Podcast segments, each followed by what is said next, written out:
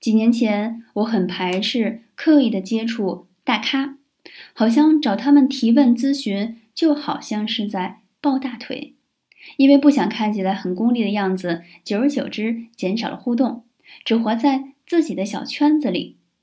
直到有一天，重新回顾了《弟子规》第一小段儿：“泛爱众而亲仁”，才想明白了。作为一个平等博爱，而且多亲近有仁德的人。向他们学习，这明明是一个正向的行为，而且多多益善，根本不是利欲熏心。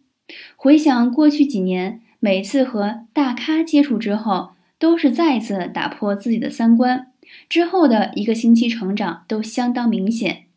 可以学一流大师的思考方式，感受他们对工作生活的热情，也可能通过大咖的某一句话被一语惊醒。梦中人，那为什么不向德才兼备、出色的人学习呢？